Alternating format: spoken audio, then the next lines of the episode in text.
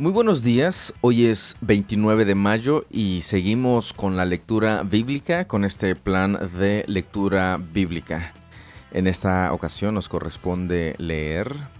Hola, hola, buenos días. Vamos a leer Deuteronomio 2, Salmos 83 y 84, Isaías 30 y Judas 1.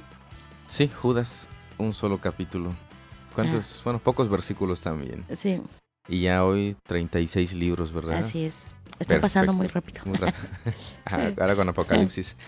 esa es la lectura del día de, de hoy y también las recomendaciones.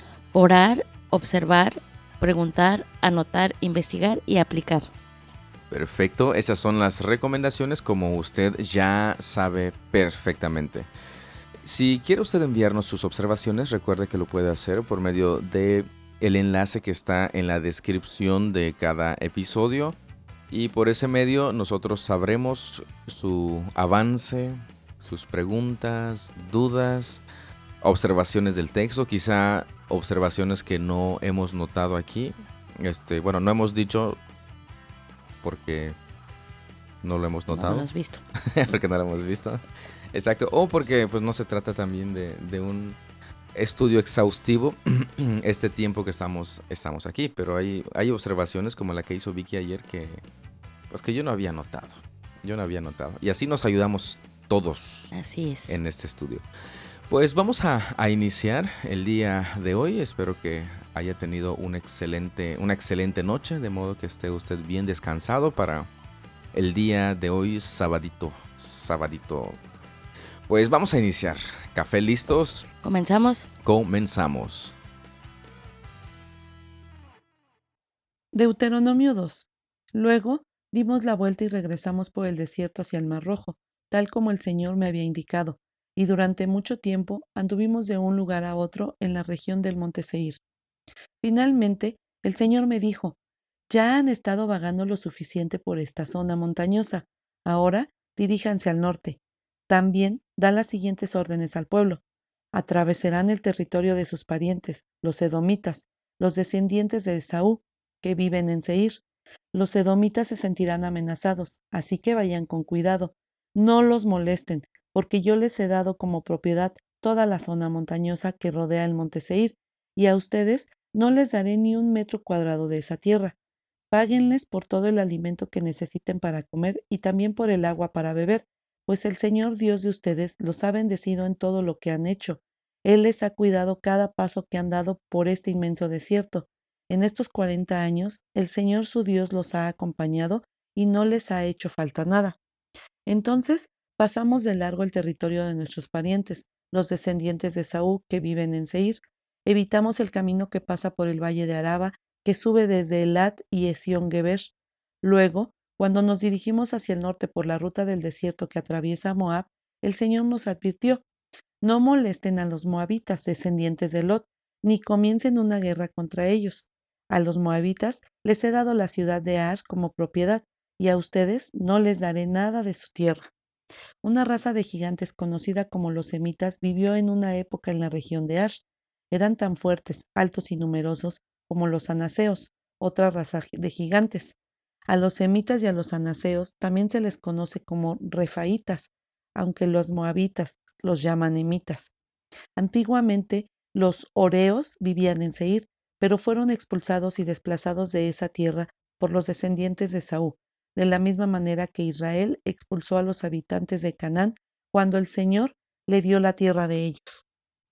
Moisés siguió diciendo, entonces el Señor nos dijo, pónganse en marcha, crucen el arroyo Seret, Así que cruzamos el arroyo.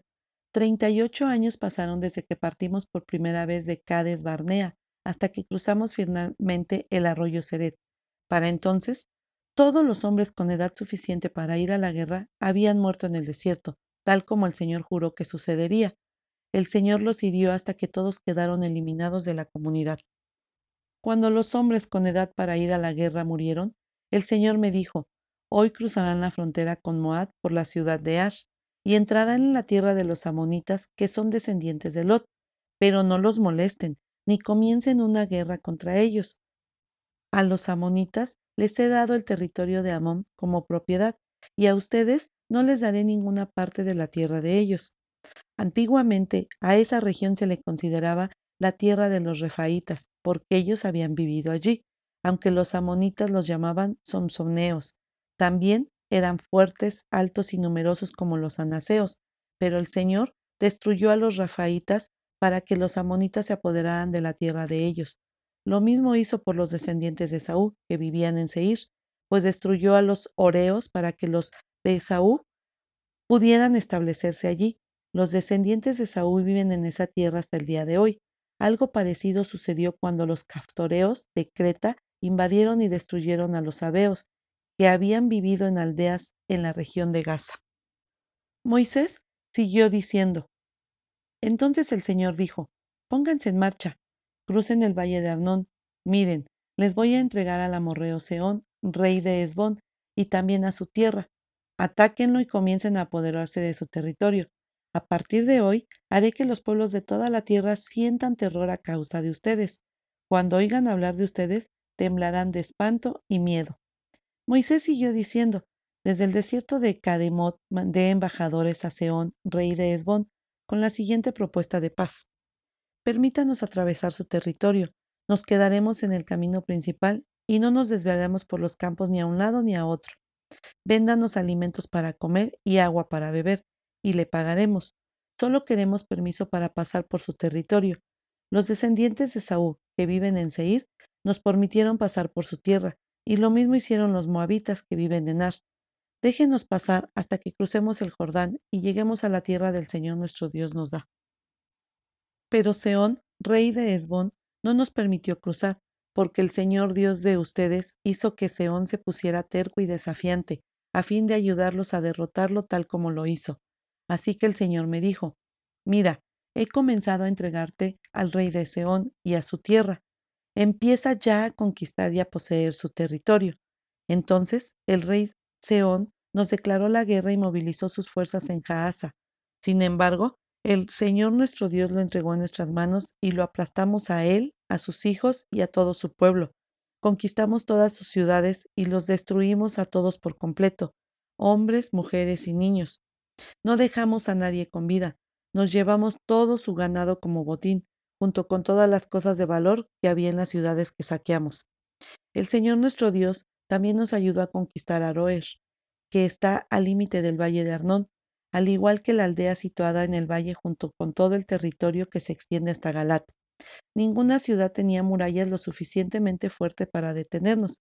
Sin embargo, evitamos pasar por la tierra de los amonitas, a lo largo del río Jacpoc, y también por las ciudades de la zona montañosa, o sea, todos los lugares que el Señor nuestro Dios nos ordenó no tocar.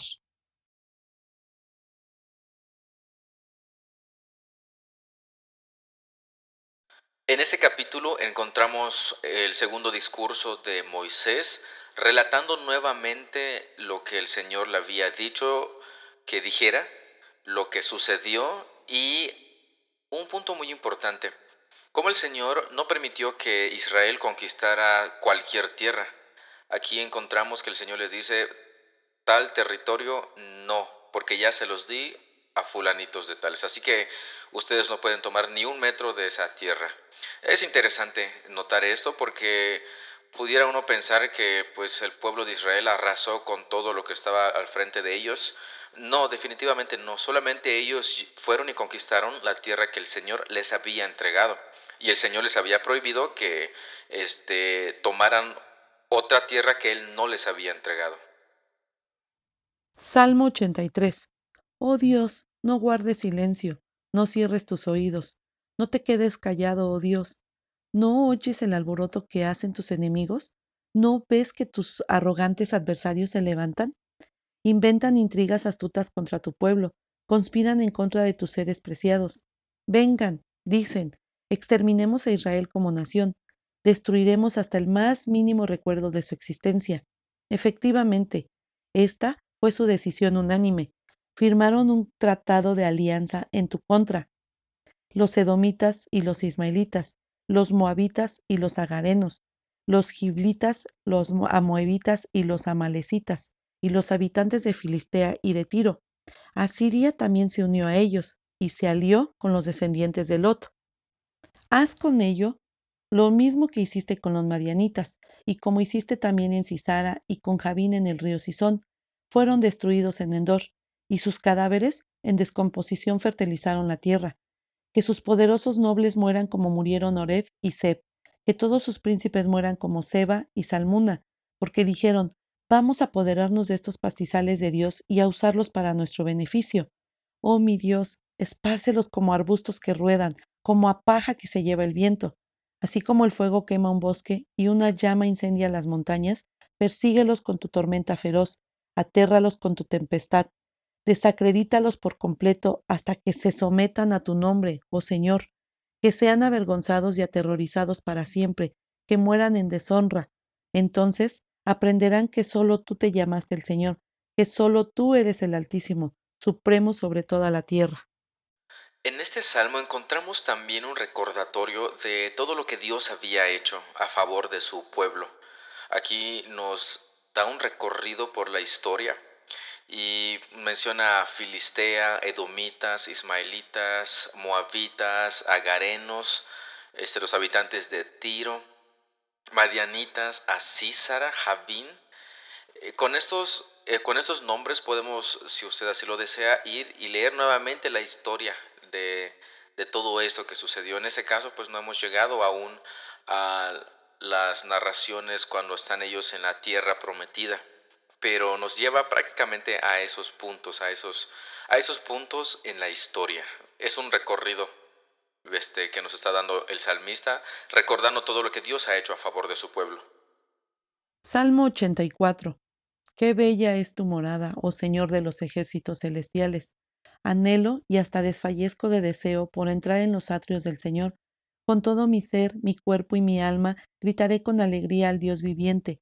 Hasta el gorrión encuentra un hogar, y la golondrina construye su nido y cría a sus polluelos cerca de tu altar. Oh Dios de los ejércitos celestiales, mi Rey y mi Dios, qué alegría para los que pueden vivir en tu casa cantando siempre tus alabanzas. Qué alegría para los que reciben su fuerza del Señor, los que se proponen caminar hasta Jerusalén, cuando anden por el valle del llanto, se convertirá en un lugar de manantiales refrescantes. Las lluvias de otoño lo cubrirán de bendiciones. Ellos se harán cada vez más fuertes, y cada uno se presentará delante de, de Dios en Jerusalén. Oh Señor Dios de los ejércitos celestiales, oye mi oración, escucha, oh Dios de Jacob. Oh Dios, mira con favor al Rey, nuestro escudo. Muestra bondad a quien has ungido, un solo día en tus atrios es mejor que mil en cualquiera en otro lugar. Prefiero ser un portero en la casa de mi Dios que vivir la buena vida en la casa de los perversos, pues el Señor Dios es nuestro sol y nuestro escudo. Él nos da gracia y gloria. El Señor no negará ningún bien a quienes hacen lo que es correcto. Oh Señor de los ejércitos celestiales, qué alegría tienen los que confían en ti un salmo bastante, bastante conocido en el que relata el deseo del salmista de permanecer en la casa de Dios, en el templo de Dios. Y algo que necesitamos nosotros también saber es que cuando habla de este templo se está refiriendo precisamente al templo de Jerusalén, al templo que construyó el rey Salomón. No necesariamente este, cada uno de los lugares para reunirnos actualmente ¿Por qué digo esto? No es que no deseemos estar reunidos en comunidad, pero aquí el deseo de estar en el templo es prácticamente el deseo de lo que representa ese templo, la presencia de Dios, estar con Él cara a cara para adorarle y solamente para recordar casi casi este, lo que ya he mencionado anteriormente, el cielo. El cielo es el cielo porque Dios está allí, porque Jesús está ahí, porque estamos y estaremos cara a cara ante nuestro Dios. Entonces es de vital importancia que sepamos que se está refiriendo precisamente a la presencia de Dios, estar siempre, siempre con Él, frente a Él, delante de Él y postrado siempre ante Él. Isaías 30. ¿Qué aflicción les espera a mis hijos rebeldes? dice el Señor. Ustedes hacen planes contrarios a los míos, hacen alianzas que no son dirigidas por mi espíritu, y de esa forma aumentan sus pecados, pues sin consultarme bajaron a Egipto en busca de ayuda, pusieron su confianza en la protección del faraón y trataron de esconderse bajo su sombra, pero por confiar en el faraón serán humillados, y por depender de él serán avergonzados. Pues aunque el poder del faraón se extienda hasta Zoán y sus funcionarios han llegado a Hanes, todos los que confíen en él serán avergonzados. Él no los ayudará, todo lo contrario, los avergonzará. Este es el mensaje que recibí con respecto a los animales del Negev. La caravana se mueve lentamente a través del terrible desierto hacia Egipto, burros cargados de riquezas y camellos cargados de tesoros, para pagar por la protección de Egipto. Viajan a través del desierto, lugar de leones y leonas, lugar donde viven las víboras y las serpientes venenosas. A pesar de todo esto, Egipto no les dará nada a cambio. Las promesas de Egipto no sirven para nada. Por lo tanto, los llamaré Rahab, el dragón inofensivo. Ahora, ve y escribe estas palabras, escríbelas en un libro. Así quedarán hasta el fin de los tiempos como testigo de que este pueblo es rebelde y terco, que se niega a hacer caso a las instrucciones del Señor. Les dicen a los videntes, dejen de ver visiones. Les dicen a los profetas, no nos digan lo que es correcto, díganos cosas agradables, cuéntenos mentiras. Olvídense de toda esa tristeza, apártense de su senda estrecha, dejen de hablarnos acerca del Santo de Israel. Esta es la respuesta del Santo de Israel. Dado que ustedes desprecian lo que les digo, pero más bien confían en la opresión y en las mentiras, la calamidad caerá sobre ustedes de repente, como una pared pandeada que explota y se cae. En un instante se desplomará y se derrumbará. Ustedes serán aplastados como una vasija de barro, hechos anicos, de una manera tan completa que no habrá un pedazo lo suficientemente grande para llevar los carbones de una hoguera, ni un poco de agua del pozo. Esto dice el Señor soberano, el Santo de Israel.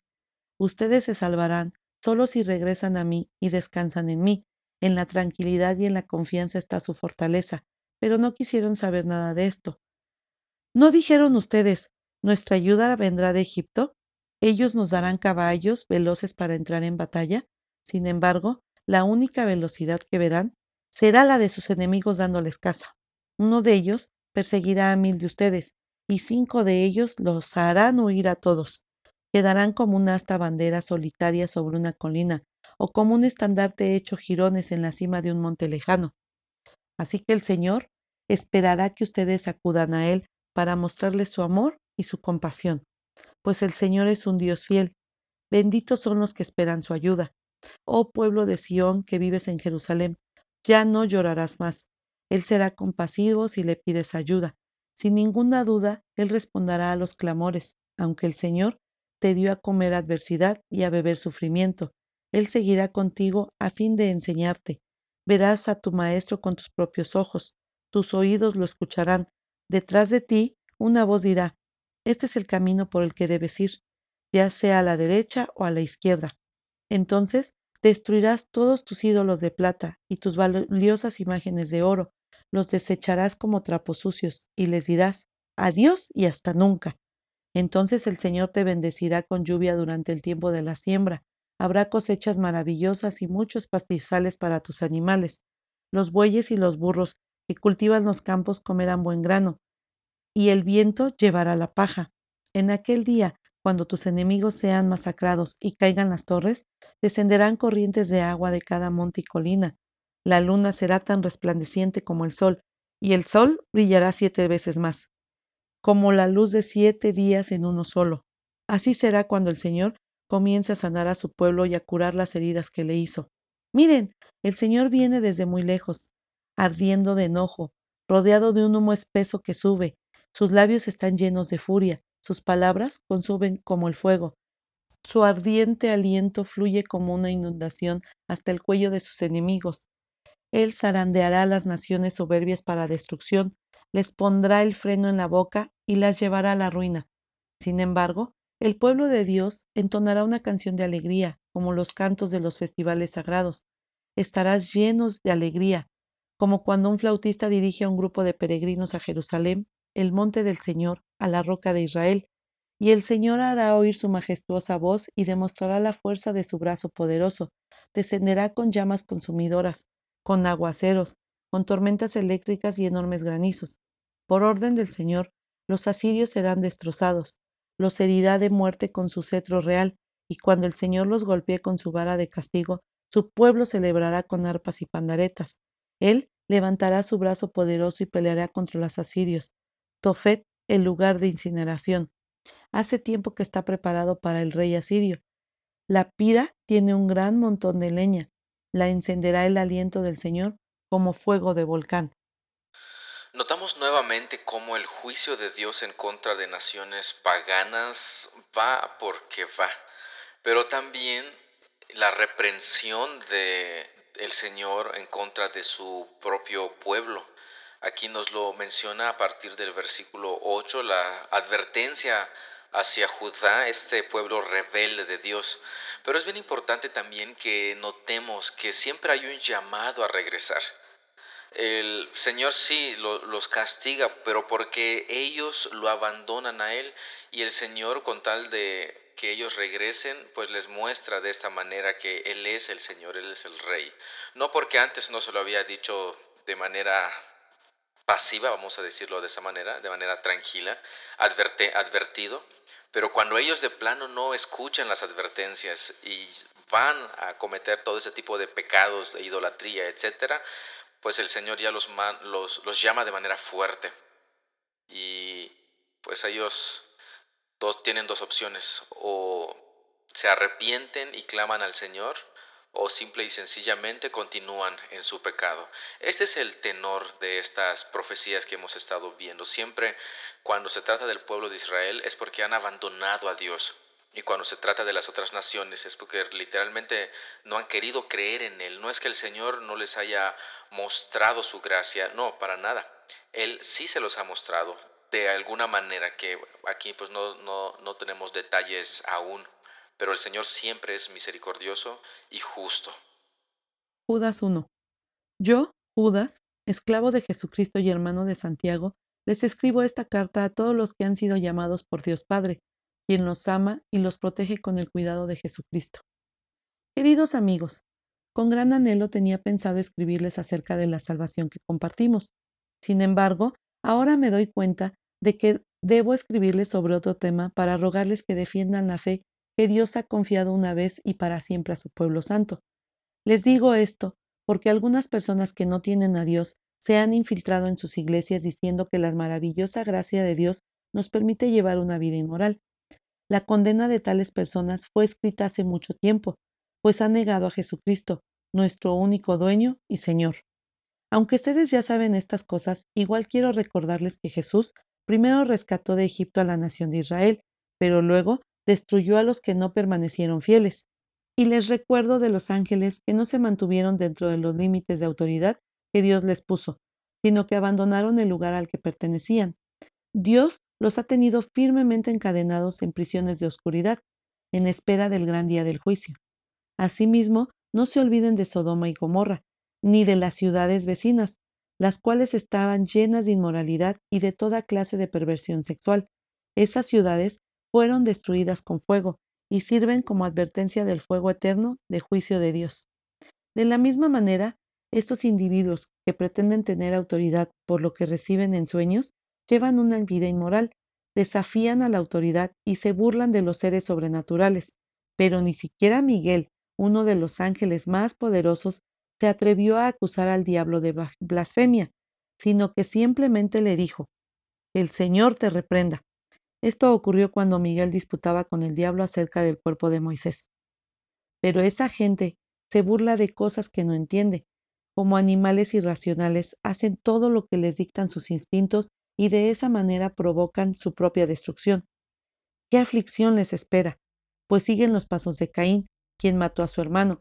Al igual que Balaam, engañan a la gente por dinero, y como Coré, parecen en su propia rebelión.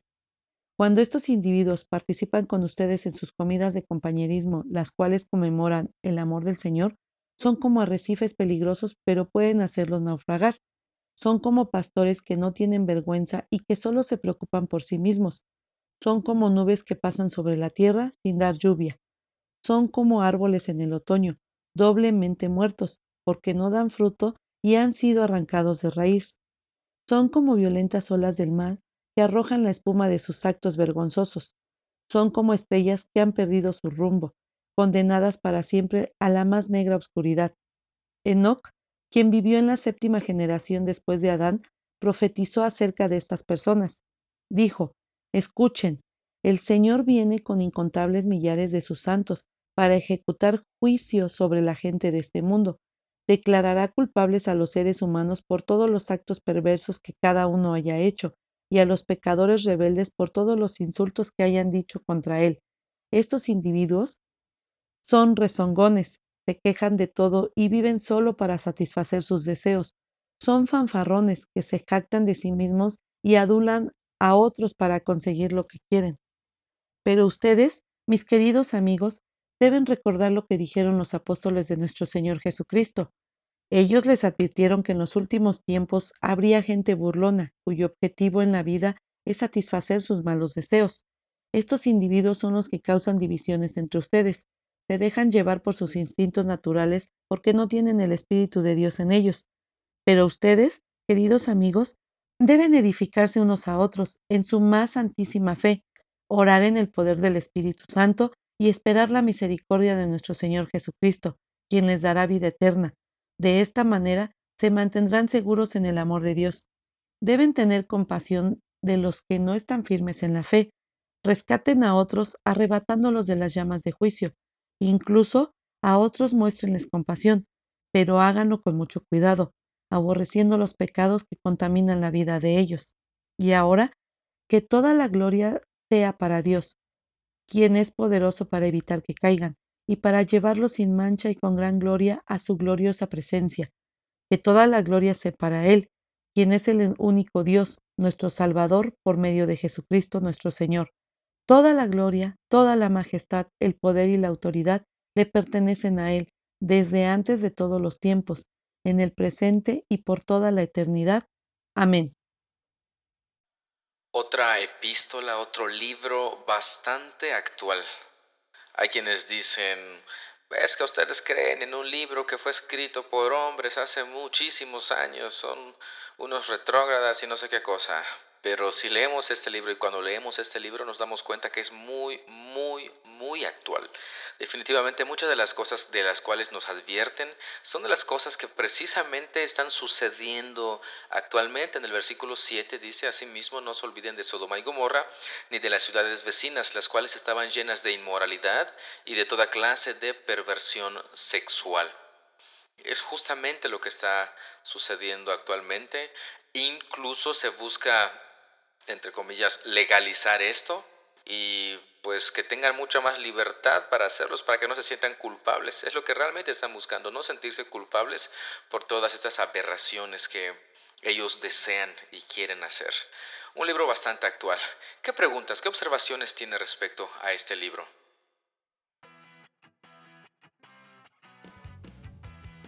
Pues ya concluimos, así de rápido.